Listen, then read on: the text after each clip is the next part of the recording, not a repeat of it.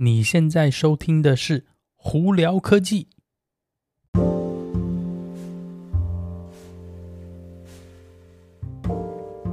嗨，各位观众朋友们，大家好，我是胡老板，欢迎来到今天的《胡聊科技》。今天美国洛杉矶时间二月八号星期三了。哦，这几天终于开始有一点好像回温的感觉。我们今天这边在日本的，最高温度华氏七十二度哦，还是没有说很很热，但是至少比前 前一阵子热一点点啦。呃，我们今天有哪些科技新闻呢？哦，首先我们从我们今天是有蛮多电动车新闻跟大家分享。不过在聊电动车之前呢，呃，记不记得我之前有跟大家提过说，在呃英国呢有一家公司叫 Virgin Orbit，他们之前。呃是说要发射那个小型火箭嘛，有点像一个大一点的飞弹，好像架在七四七的这翅膀下头，然后呢，火箭往外太空发射嘛。那那个他们的第一次这个也不能说测试啊，第一次正式的这个发射结果呢，没有成功，很可惜。主要也就是因为一个很小小的一个零件，一个一百块美金左右的一个滤网啊，还是过滤器呢？诶没有安装好，导致他们 哎，就是升空并没有成功哦。当然没有什么人员伤亡啊，但是就是哎，没成功，就是有点可惜啊。最后他们就是 终止了这次，然后呢，要等到下次呢，重新东西就是修好以后呢，可能再试试看吧。那目前预估呢，可能也要三月多吧，目前还没有一个确切的时间哦。当然。还是有点可惜啊，但如果这次成功的话呢，对未来呢，可能，呃，不管是太空旅行啊，或者是在那个，呃，发射卫星到外太空的这些成本都可能会降低许多。那之后有什么新闻呢？再跟大家分享哦。大家如果对这个有兴趣的话，你直接到网上去 Google 去找一下 Virgin Orbit，应该就可以找到它的相关新闻哈。好，那在另外一个呢，诶。前一阵子我们不是有调到说，在美国矽谷那边有很多大的科技公司都在裁员吗？哎呀，现在又多一家新公司要，另外一家公司要裁员啦，也就是 Zoom。那 Zoom 这家公司呢，原本在那个疫情刚开始的时候呢，是爆发性的成长，主要是因为大家都是远端工作啊，远端开会嘛，导致说他们的软体呢，突然一下一夜之间基本上就是爆红哦。那现在呢，他们的 CEO 出来是说，我们这次呢，很不幸的也要裁员，大概一千三百。人左右哦，那主要也就是因为他们在那个疫情期间呢，爆发性的成长，导致他们那个没有确切评估到他们成长速度，而相对来说就是应该算就是雇佣了太多太多人，所以现在很不幸的要裁一千三百多人。那当然呢，这些一千三百人呢，呃，被裁的呢还是会有。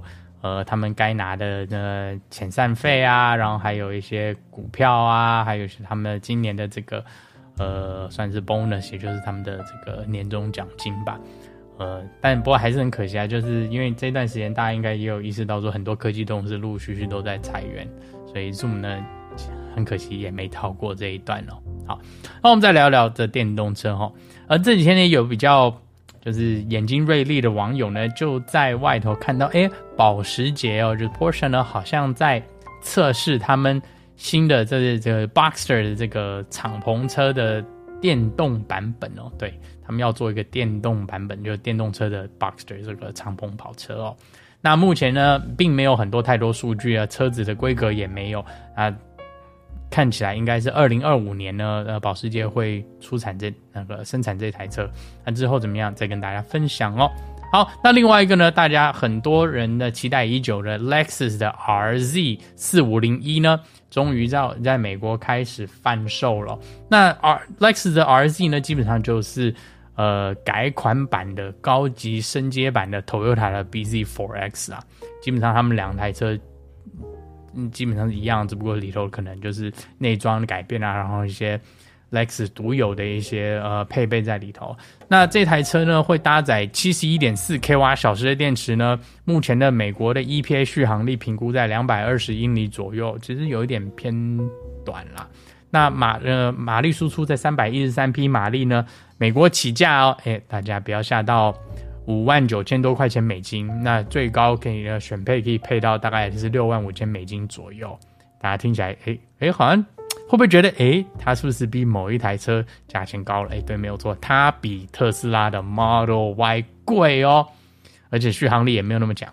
那当然了，这个这个东西呢，就取决于说你是喜欢哪一个品牌车子，对它里头的内装以及操控，还有一些它的品牌服务呢，是喜欢哪一个，你再去取决说你要不要买哪个品牌车子嘛。那 Lex 这次的这个价位来看，嗯，目前现阶段可能竞争力不强啦，呃，因为再怎么说，六万块钱买这样的车子好像有点。其他品牌都在降价情况下，你如果不降价的话，那大家是不是还是比较爱钱的？没有啦，但是你喜欢哪个品牌车子，你如果觉得它不错，你去买，真都都有都对啦。只要是你符合你自己经济需求，没有什么对过错啦。不过 Lex 这个这个价价钱来看，竞争力好像没有说特别大了哦。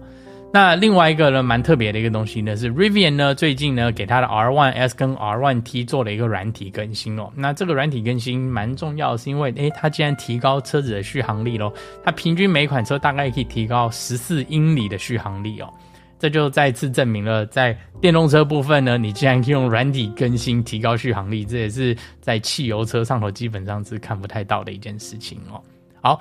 那最近呢，呃，另外一个比较火红的一个话题，就是在特斯拉，因为之前特斯拉车子不是二零二三年以后，在 Model 三跟 Model Y 都已经把那个停车雷达这个系统拔掉了吗？那大家很多网友就是担忧说，那以后停车的这个呃政策补助是不是就没了，或者是停车会变得更困难呢？诶，那最近呢，大家就有看到是说，诶，有好像有测试到是特斯拉就算没有这些政策雷达都有。办法去提供你的停车补助的这个距离的这个算是运算以及这个警示哦。那当然了，这个特斯拉这个功能呢，本来就是特斯拉答应说在下来的几个软体更新会把这些功能加回来，而且并不需要到这个停车雷达的部分嘛，主要是用它视觉系统来做这个判断哦。那初步判定这个系统好像是真的，呃，还不错。那之后真的更新下来呢？嗯，我们再跟大家分享。那预估好像是可能是这个星期或者下个星期应该就出来了。呃，如果伊朗说的没有错的话，应该是在十一点三里头才对啦。